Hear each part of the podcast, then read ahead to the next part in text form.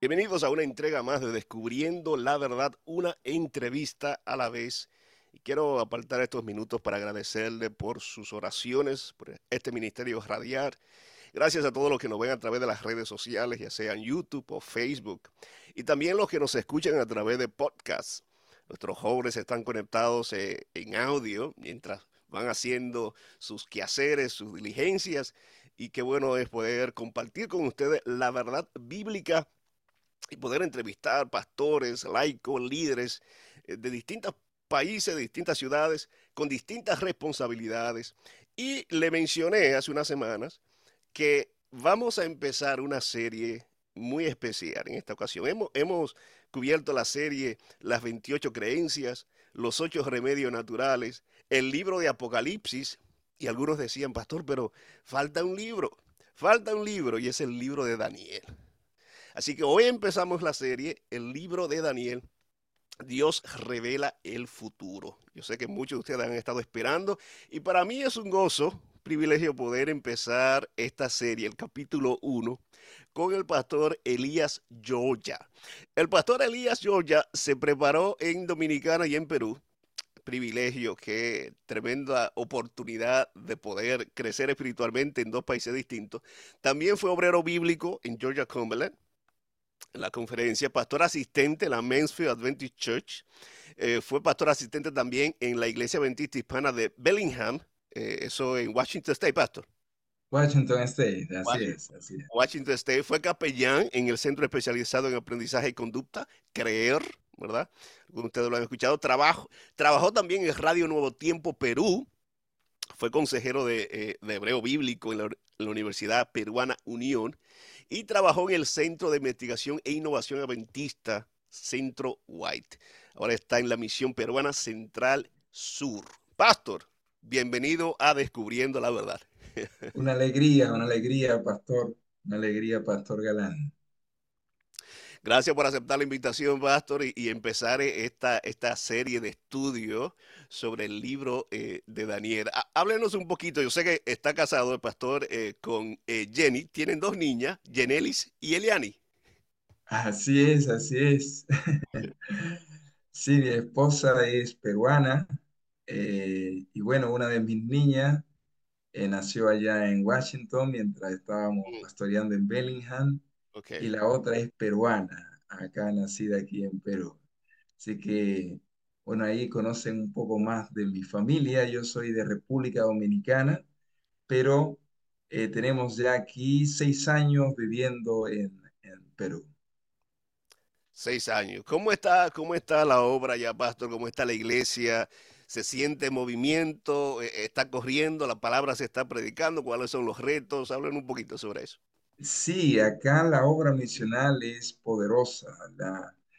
La, mm, predicación del Evangelio, el, movimiento de las iglesias, los grupos pequeños, la forma en que se hace evangelismo y se puede ah, vivenciar la vida cristiana es maravilloso. Es una experiencia muy linda, ya que la iglesia está comprometida con la misión y el, el de repente adelantar la venida de Cristo a través de la proclamación del Evangelio.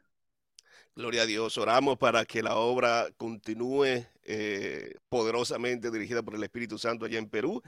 Somos una familia, mis queridos, donde quiera que usted se encuentre, que me esté escuchando en este momento, Dominicana, México, Colombia, tenemos gente que lo escucha eh, eh, presente todo el tiempo desde Colombia, aquí en Estados Unidos, cualquier estado, cualquier parte del mundo. Pastor, eh, esta es la bendición de la radio y también de las redes sociales, que puede llegar el mensaje a cualquier hogar, a cualquier hora. Es una gran bendición. mis queridos, vamos a aprovechar el tiempo que tenemos y vamos a tener una palabra de oración. Eh, pedir la dirección de nuestro Padre al iniciar esta serie eh, del libro de Daniel. Así que busque su Biblia si, si está en casita o si puede buscar y tener la mano para que estudie con nosotros eh, el pastor Elías Georgia nos va a guiar eh, para comprender un poquito, no tenemos el tiempo para desglosar todo el capítulo 1, pero sí preguntas interesantes que he estado recibiendo de ustedes, que son muy frecuentes, sobre el, el capítulo 1 del libro de Daniel. Pero oremos en este momento. Eterno Dios y Padre, gracias por darnos la oportunidad de poder conectarnos en esta hora. Gracias porque somos llamados a llevar la luz al mundo. Dirígenos, Señor, en este estudio y bendice a cada persona que está escuchando y viendo esta programación en esta hora. En el nombre de Jesús. Amén. Amén. Amén. Pastor, ah, ¿cómo llegó Daniel, Ananías, Misael y Azarías a Babilonia? Y, y háblenos sobre ellos. ¿Quiénes eran? ¿Y de qué año más o menos estamos hablando aquí? Porque así inicia eh, el, capítulo 1, hablándonos sobre Daniel y sus amigos, sus famosos tres amigos. Pero háblenos un poquito sobre ellos. Bueno, el cómo Daniel y sus tres amigos terminaron siendo prisioneros en Babilonia es algo que al parecer en lo absoluto no tiene que ver con la casualidad, sino con la causalidad. Mm, Eh, permítame ilustrar esto.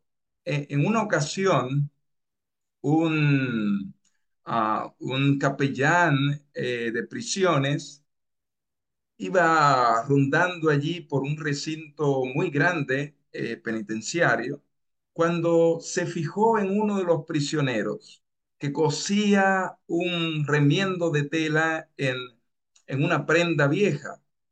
Entonces se acercó con una sonrisa a él, alegremente lo saludó y le preguntó, le dijo, cosiendo, y aquel prisionero con un rostro triste le contestó, cosechando, cosechando. Lo que vemos en Daniel capítulo 1 es la amarga cosecha de la nación judía, del pueblo de Dios. Daniel llega a Babilonia a raíz de esta cosecha. Él no toma la decisión de ir voluntariamente a Babilonia. Es cautivo, ¿no? Eh, viene a raíz de esta decisión de la nación de seguir desobedeciendo a Dios. Usted sabe, querido pastor, en Deuteronomio 28.1, Dios promete proteger a sus hijos, pero esta protección estaba vinculada estrechamente a la obediencia que ellos debían tener a los preceptos y al pacto de Dios. Eh, de modo que romper el pacto era también alejarse de la protección divina. Al hacerlo, eh, vienen las consecuencias. Podemos leer en Segunda de Reyes capítulo 21, verso desde el verso 10 al 16, que provocaron a ira, específicamente el verso 15 de Segunda de Reyes 21 dice que provocaron a ira a Jehová desde los días que sus padres salieron de Egipto hasta los días en que eh, reinaban allí aquellos reyes que se describen como malos, hicieron lo malo ante los ojos de Jehová. También vamos a encontrar una descripción de la captura de Jerusalén a causa del pecado de Judá eh, en Segunda de Reyes capítulo 24, verso 18 al 20. Así que no podemos hablar aquí de casualidad, sino de la causalidad. Uh -huh. el, el, pueblo había eh, persistido en desobedecer a Jehová y a causa de eso es como entra Nabucodonosor eh, a Jerusalén. Permítanme eh, de alguna forma ir un poco a la historia allí. En la primavera del año 605 antes de Cristo, Nabucodonosor II, comandante del ejército babilónico, derrotó a los egipcios de manera aplastante allí en la batalla de Carquemis. Eh, usted puede evidenciar esto en Jeremías, en el capítulo 46, versos 1 al 12. De regreso de Siria en el verano de ese mismo año, es cuando Nabucodonosor dirige sus tropas a las puertas de Jerusalén, la capital de Judá, y muchos miembros allí de la nobleza y de la familia real fueron forzados al exilio. Entre ellos estaba Daniel. Daniel y sus amigos eran miembros de la nobleza. Se cree que eran descendientes de Sedequías. Josefo, un historiador judío, lo va a confirmar. Eh, el libro de Segunda de Reyes, capítulo 24 y el capítulo 25, nos va a decir que Nabucodonosor se llevó a miembros de la nobleza y de la familia real, eh, algo que eh, puede de alguna forma llevarnos a, ver las razones detrás de esta captura de miembros de la nobleza que más, quizá más adelante podamos desarrollar con más detalles. Interesante. O sea que así como José, que fue llevado en contra de su voluntad a una nación que, no conocía, pero fue de bendición. Pastor, a veces, a veces caemos en un lugar que nosotros no queremos estar, pero podemos ser de bendición. Amén, amén. Sí, sí. Puede parecer casualidad, sí. Eh, puede parecer que Daniel simplemente fue un peón de los eventos políticos de su tiempo, de las circunstancias y ocasiones, pero Dios estaba al control. Como dice Elena de Guay, pastor eh, Galán, ella dice en Deseado de todas las gentes, página 24, como las estrellas en la vasta órbita de su derrotero señalado, los propósitos de Dios no conocen premura ni demora. Amén, amén. Eh, pastor, usted, usted mencionó protección.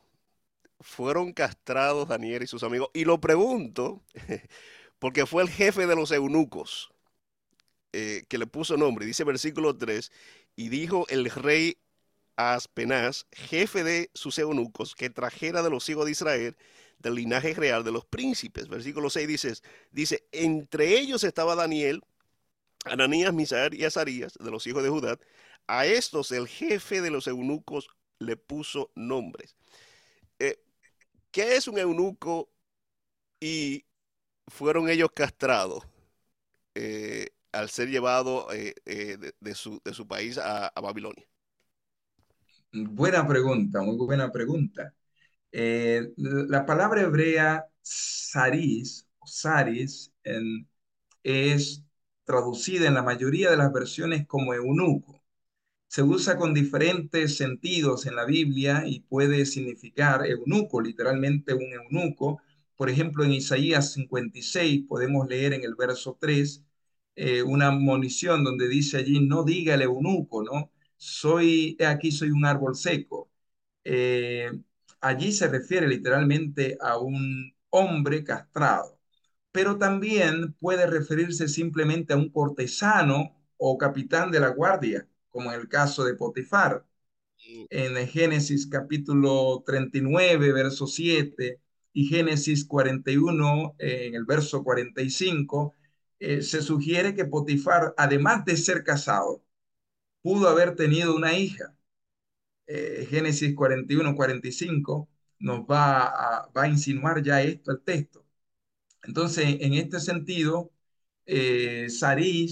Saris puede evidenciar de alguna forma un alto funcionario.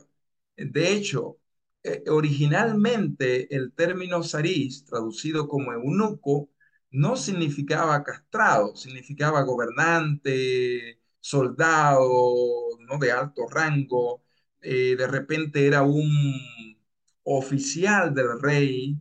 En, la Biblia vamos a encontrar estos términos, este término saris, para referirse también en un contexto de en el contexto de los libros históricos, eh, repetidamente como miembros de la corte israelita o judía.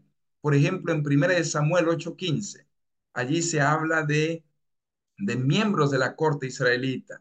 Primera de Reyes eh, en el capítulo 22, verso 9. Segunda de Reyes también en el capítulo 8. Eh, varios textos, en Primera de Corintios, capítulo 28, en, los versículos 12, podemos encontrar en, en 2 Corintios 18, 8, todos estos pasajes en los libros históricos van a usar el término sarif para referirse a miembros de la corte israelita o judía y también para designar un alto rango militar o político entre los asirios. Por ejemplo, Segunda de Reyes 18, 17.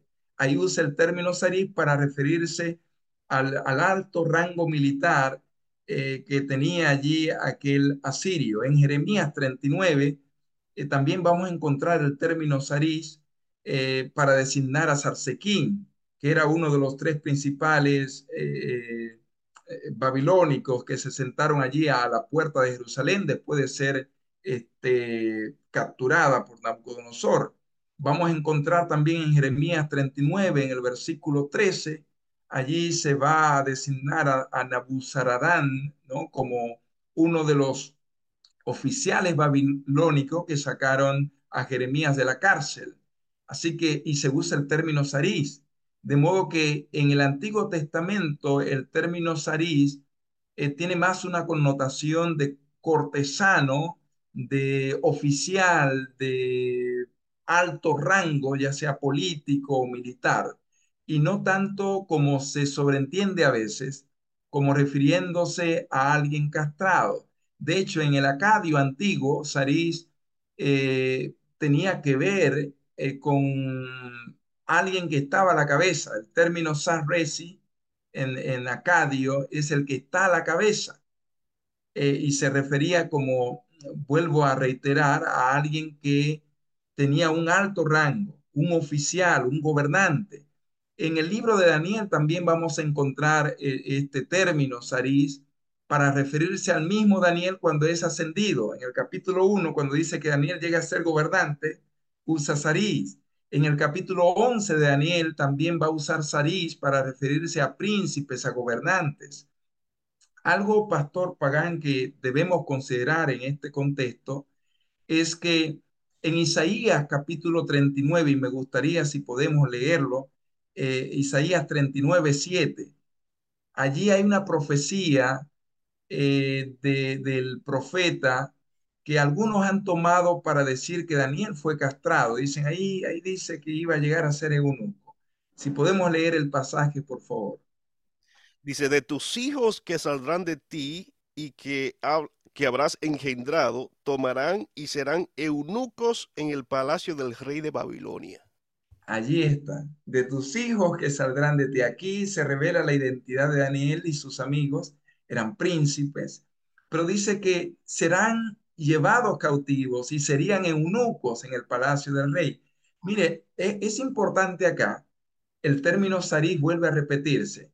Acá el profeta Isaías está anunciando no, no la castración de, de tres jóvenes hebreos, mm, e, es, es algo realmente triste lo que está anunciando Isaías y muy, muy uh, significativo para la nación.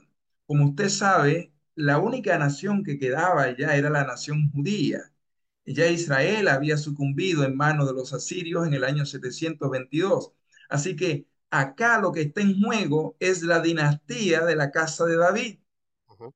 Eso es lo que está en juego. Ese, ese reinado eh, eh, davídico que se prometió sin ruptura, es lo que está en juego. La nación de Judá, de donde tendría que nacer el Mesías, está a punto de desaparecer. Los, los príncipes serían llevados cautivos y ahora ejercerían ah, eh, como príncipe el gobierno en otro país, ya no en la casa y la dinastía de David, lo que Isaías está profetizando, no en la castración de Daniel y sus amigos, sino que estos llegarían a gobernar en Babilonia. Algo que debemos tomar en cuenta en ese contexto es que eh, podemos ver buenas razones para creer que Daniel y sus amigos no fueron convertidos en eunucos en el sentido de que lo castraron.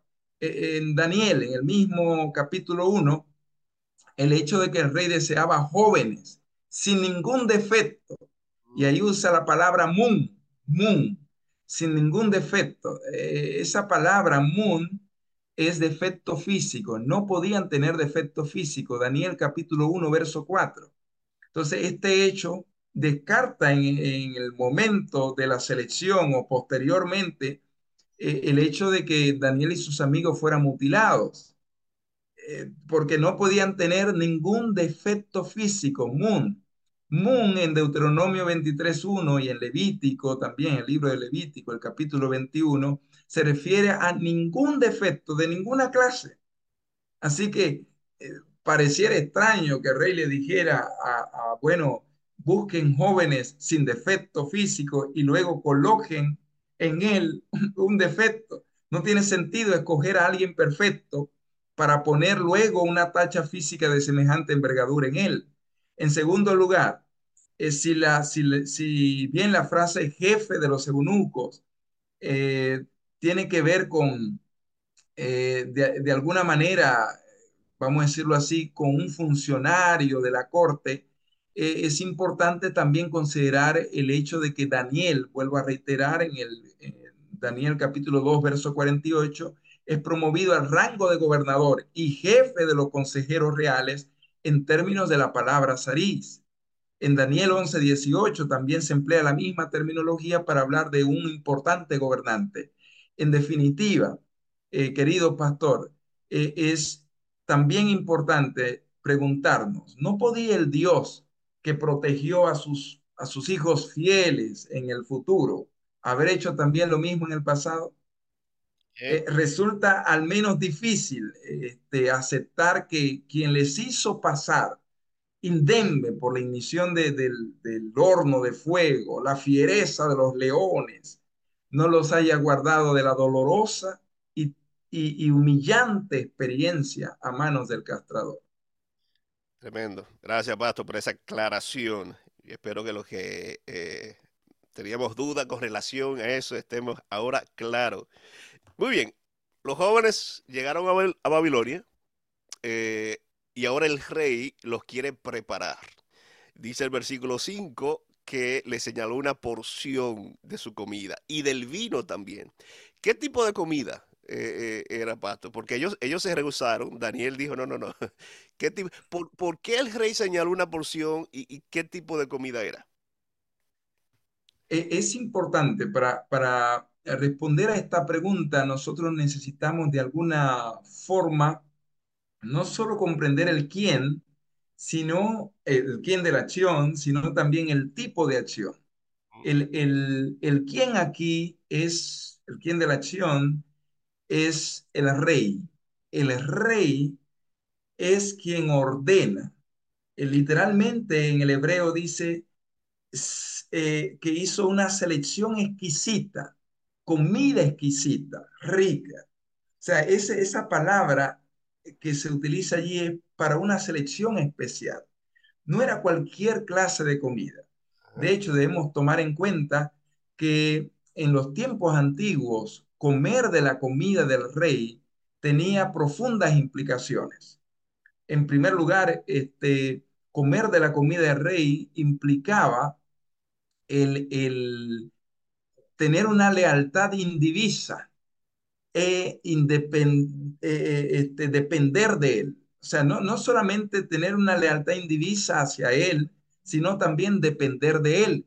En un sentido político, eh, era ser leales al Estado de forma inquebrantable, una lealtad inquebrantable. Por otro lado, comer de la comida del rey tenía fuertes implicaciones religiosas, ya que previamente esta comida debía ser ofrecida a los dioses. Así que vemos no solamente una fuerte eh, lealtad insinuada en el texto en relación al Estado, sino también una fuerte lealtad en relación al sistema de adoración del rey.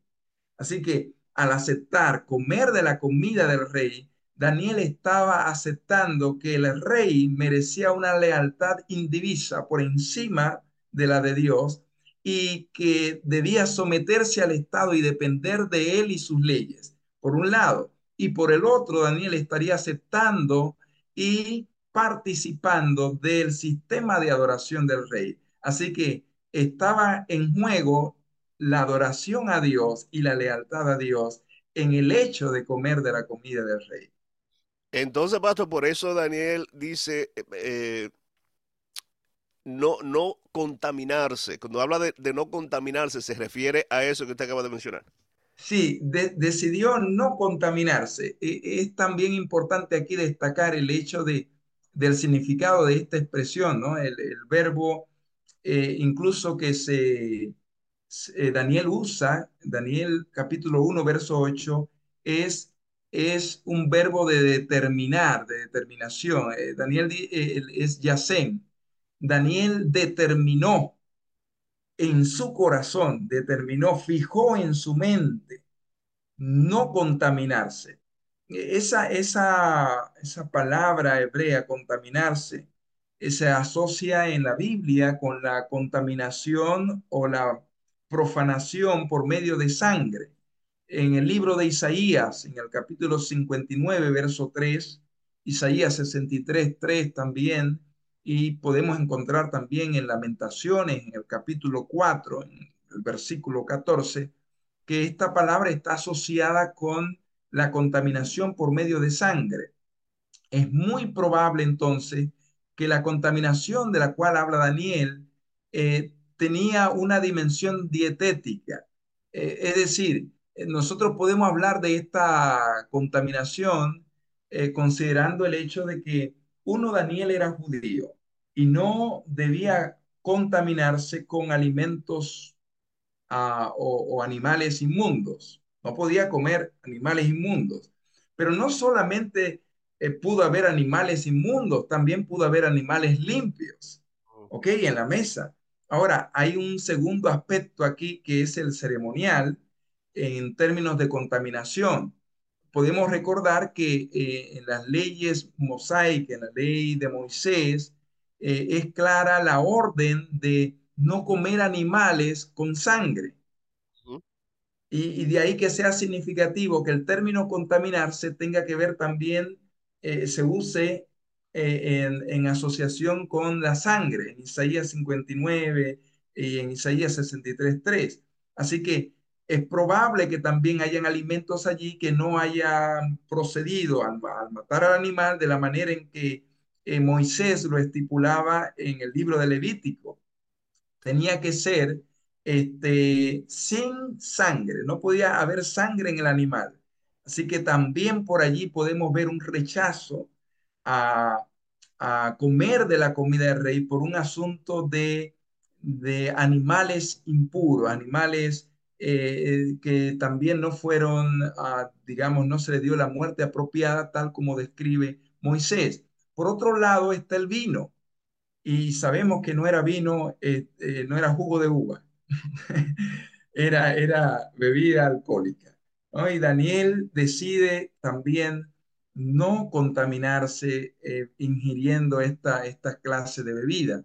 Eh, ya hemos mencionado también que la contaminación no solo tenía que ver con lo dietético, sino también con lo político en un sentido de lealtad al, Estado y con lo religioso en un sentido de lealtad a las deidades o al panteón eh, eh, de los dioses de Babilonia.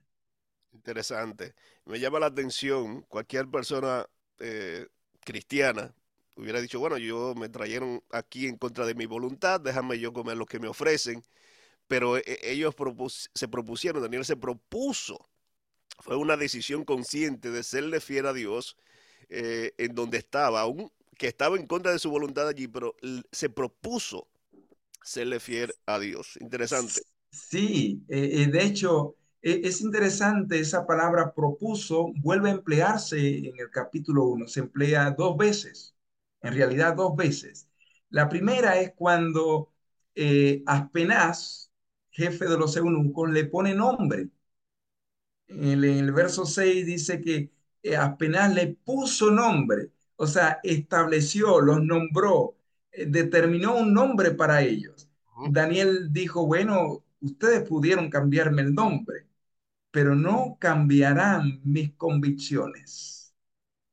E, entonces, así como el eh, apenas se propuso colocarle nombre a ellos, Daniel se propuso ser fiel a pesar del nombre que llevaba.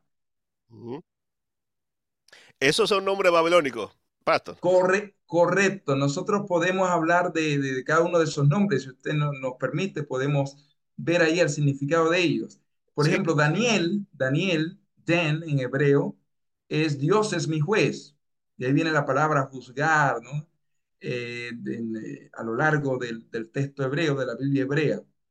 Pero luego su nombre de Daniel es cambiado a Belsasar, que significa literalmente Bel, es una deidad eh, del panteón babilónico, Bel, y Sasar es proteger la vida. Así que Bel protege su vida. Ese es el significado del nuevo nombre que se le da a Daniel. Bel protege su vida, pero Daniel era consciente que no era Bel quien protegía su vida, sino el Dios de los cielos quien protegía su vida. Ananías significa Jehová es misericordioso. Y, luego cambian su nombre a Sadrat, mandato de Acú. Acú era un dios de uno de los ídolos allí en Babilonia. Mandato de Acú, es decir, tú debes obedecer. Eh, eh, Acú ha mandado, tú obedece. Eh, pero vamos a encontrar a Sadrat, a Misael, a Mesad, a Sarías, obedecer, obedecer a Jehová. antes antes que a los hombres, no a Q. Entonces, eh, a pesar de que Ananías eh, eh, llevaba el nombre de, de, de él seguía creyendo que Jehová, a Jehová tenían que obedecer. Misael en el hebreo es quién es como Dios. Es, es muy parecido allí al nombre em, este, Miguel, ¿no? Misael, Miguel, la misma raíz. ¿quién es como Dios? Eh, pero al cambiarle el nombre, Mesac, ¿quién es como Acú? ¿Quién es como Acú? Eh, luego vamos a encontrar a Sarías, que significa Jehová ayuda. Él es mi ayudador, pero se le cambia el nombre a Abed-Negó, siervo de Nebo, siervo del dios Nebo en, Babilonia. Los jóvenes, si bien eh, los babilonios tenían la autoridad y el poder de cambiar los nombres, no podían cambiar sus convicciones y lealtad al Dios del cielo. Por eso es que Daniel propuso en su corazón, determinó, fijó en su mente que debía ser leal a Dios, a pesar de que no había ningún compatriota que lo estaba observando. Ellos podían decir, necesitamos ganar la confianza de los administradores, de los jefes, para poder eh, eh, caer bien para con ellos. Pero Daniel halló gracia ante los ojos de Jehová. Y si Jehová estaba con él, entonces era suficiente. Amén. Tremendo, wow. Ellos, en vez de la comida del rey y el vino, piden legumbres para comer y agua para beber y que lo probaran durante 10 días. ¿Por qué 10 días, Pastor? E, es interesante. ¿Por, ¿Por, qué 10 días? Bueno, eh, en realidad, 10 eh, días en la, mentalidad hebrea era un corto tiempo. Nosotros podemos encontrar en, el libro de Amós, Amós capítulo 5, no sé si tenemos tiempo para leerlo allí. Amós 5.3, podemos leer allí eh, para entender un poco este concepto de 10 días.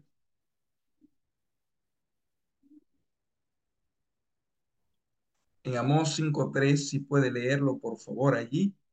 5.3, Pastor. Sí, mientras yo busco aquí Génesis 18 en el verso 32, que también es otro pasaje que ilustra ello. Claro que sí. Amós 5.3 dice, porque así ha dicho Jehová el Señor, la ciudad que salga con mil volverá con ciento y la que salga con ciento volverá con diez en la casa de Israel. No, te empieza con mil, luego baja 100 y termina con, con una cantidad mínima, 10.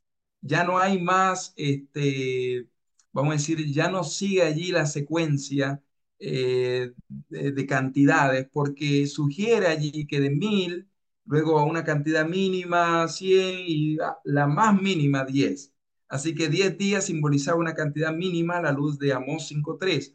En, el, en Génesis capítulo 18, verso 32, eh, nosotros podemos encontrar allí a Abraham cuando estaba altercando con Dios en cuanto a la destrucción de Sodoma y Gomorra. Dice, volvió a decir, no se enoje ahora mi Señor, si hablare solamente una vez, quizás se hallarán allí diez. No la destruiré, respondió, por amor a los diez.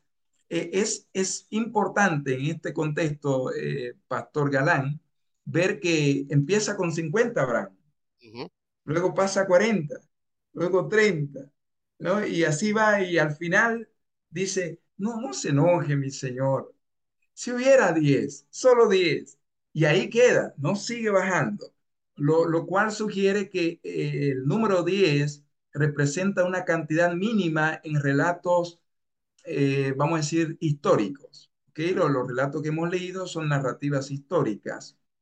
No podemos darle un simbolismo apocalíptico ya que se trata de algo histórico. No obstante, podemos también encontrar, eh, bueno, en Amós también, capítulo 6, el verso 9, nos va a hablar de una cantidad mínima, 10 nuevamente. Eh, en Apocalipsis, en el capítulo 2, en el verso 10, vamos a encontrar en un contexto también histórico, pero ya proyectándolo a lo simbólico, eh, la persecución por 10 días. ¿no? Eh, es interesante entonces ver allí un corto tiempo en relación en la narrativa histórica, pero en la narrativa profética viene, viene siendo ya algo más amplio. Se toma los 10 días, pero para hablar en un sentido de día por año, que es, es otro tema allí. Pero la, la, la razón por la que son 10 días, uno es por la cantidad mínima de tiempo eh, en relación a los tres años del curso que Daniel tenía que llevar. No representaba un riesgo para eh, el, el, oficial a cargo en ese momento. Sí, porque tenía miedo de que ellos eh, se enfermaran, enflaquecieran. Él tenía la responsabilidad de mantenerlo a ellos. Correcto. Entonces, Pastor, ¿qué pasó al final de los 10 días? o al final de los 10 días, eran los jóvenes más robustos. Y no solamente eh, robustos, sino que eran inteligentes, sabios. Es decir, Dios agrega a su lealtad sabiduría. Amén. Dios premia la lealtad de ellos. De hecho, los 10 días no son los que uh, producen la diferencia, aunque está demostrado científicamente que con 10 días se cambia el estilo o costumbre o hábitos que teníamos en relación a alguna alimentación. Está demostrado en 10 días. 10 días usted puede cambiar sus, sus hábitos si lleva un, una, uh, si es constante en ello. No obstante, aquí lo que se destaca, y Daniel destaca, es la manera sobrenatural en la que Dios obra durante esos 10 días. En el capítulo 1, verso 9 dice que Dios dio, Dios dio. Podemos leerlo allí para, para ver ese punto allí, el capítulo 1, verso 9 de Daniel, querido pastor. Puso Dios a Daniel en gracia y en buena voluntad con el jefe de los eunucos. No te puso Dios. Ese, ese verbo, Natán en hebreo, es es usado desde el, desde el verso 1, cuando dice que Dios también colocó en mano, puso en mano de Nabucodonosor a Joacín. Es el mismo verbo que se está empleando aquí para decir que Dios está al control, que Dios fue el que puso en gracia a Daniel y sus amigos ante los oficiales allí del rey. Eh, no es Daniel por sus capacidades intelectuales o por eh, de repente los vegetales que comió, que de hecho es muy significativo este, este hecho. Daniel está volviendo a la dieta original del Edén y está poniendo a Dios por encima de todo, su creador. Y es esto precisamente lo que Dios recompensa, la lealtad de Daniel a, a Dios, a él, ¿no? A, como soberano. Tremendo. Mis queridos, hemos eh, cubierto grandes, muchas de las preguntas que ustedes nos, nos, han hecho. Eh, hay mucho todavía por, por, por, sacar, ya se nos acabó el tiempo, pero yo quisiera preguntarle a nuestro pastor invitado para esta ocasión. Si tuviéramos que sacar un mensaje central, pastor, de ese capítulo 1 de Daniel, ¿cuál sería? Bueno, desde el verso 1, las primeras líneas del del libro de Daniel, vemos a Dios al control. Así que el primer mensaje es Dios está al control. Amén. Dios está al control. No importan las circunstancias que estés viviendo. No importa el momento tan apremiante de tu vida. Dios está al control. Los médicos quizás dijeron, ya no podemos hacer nada. Dios está al control. La situación en casa salió de, su cauce y, y pareciera que ha arruinado todo. Dios está al control. Ese es el mensaje de Daniel. Dios está al control. El, el, segundo mensaje que podemos destacar en el capítulo 1 es, hay poder, hay poder en entregar la voluntad a Cristo, al señorío de Cristo. Daniel determinó, fijó en su mente, su voluntad la entregó a Dios. Y hay poder en hacer esto, porque la única forma de mantenernos firmes en Cristo es entregando nuestra voluntad a Él. El tercer mensaje que podemos extraer del capítulo 1 es que comer y beber es un estilo de vida, no una ocasión especial. Comer y beber es un estilo de vida. Daniel lo tenía bien claro. Si bien había el rey dispuesto a una ocasión especial, dijo, comer y beber para mí es un estilo de vida y por lo tanto es un acto de adoración a Dios. Yo debo cuidar mi cuerpo como templo del Espíritu Santo. El cuarto mensaje eh, que podemos quizás allí ver también en el capítulo 1 es que somos responsables de las capacidades que Dios nos ha dado. Somos responsables. Daniel reconoce en todo momento, en el capítulo 1, que Dios puso gracia ante los oficiales del rey. Él no dice mis capacidades, mi ingenio, mi, mi, astucia de decirle que sean 10 días. No, no.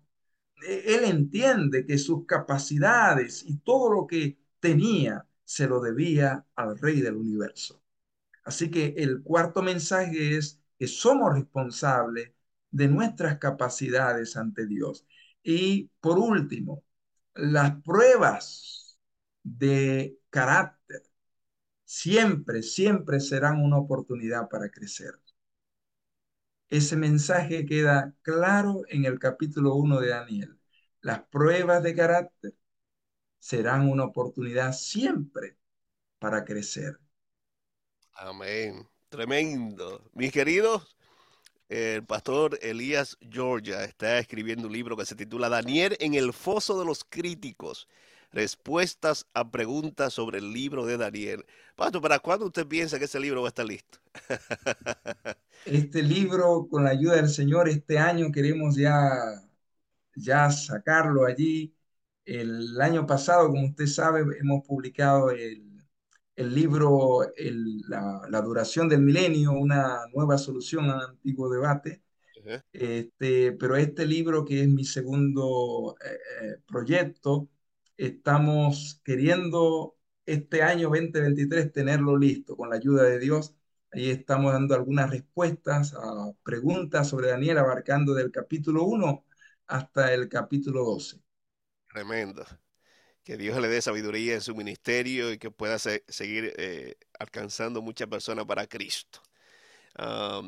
Pastor, yo quisiera que usted tenga una palabra de oración para las personas que nos están escuchando, que nos están viendo y, que, que son estudiosos de la palabra, que Dios nos dé sabiduría para entender y para ser fiel, como usted menciona, ese mensaje final, eh, aún en medio de las circunstancias difíciles, complicadas, a veces cuando la tenemos que nadar en contra de la corriente, Dios nos da la fortaleza. Eh, ore por nosotros para que podamos ser imitadores en ese sentido de Daniel y sus amigos. Vamos a orar.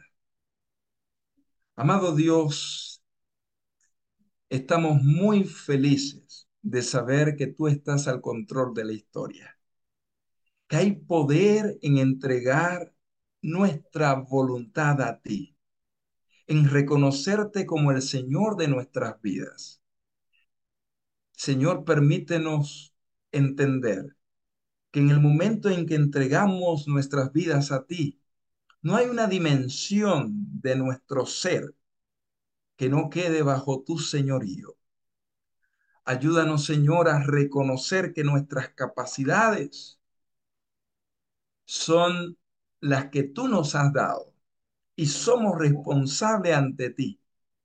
También permítenos recordar siempre que en medio de las pruebas, tú, tú nos das la oportunidad de crecer.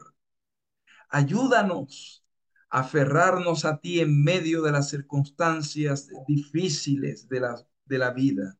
Ayúdanos a ser fieles a ti. Y cuando el tiempo no sea más, Danos, oh Padre, un lugar a tu lado. Bendice a cada hijo tuyo que escucha este programa. Bendice el ministerio de tu hijo, el pastor Galán. Que tu gracia sea con él y que tus bendiciones a través de este programa puedan llegar a muchos hijos tuyos. En el nombre de Jesús. Amén.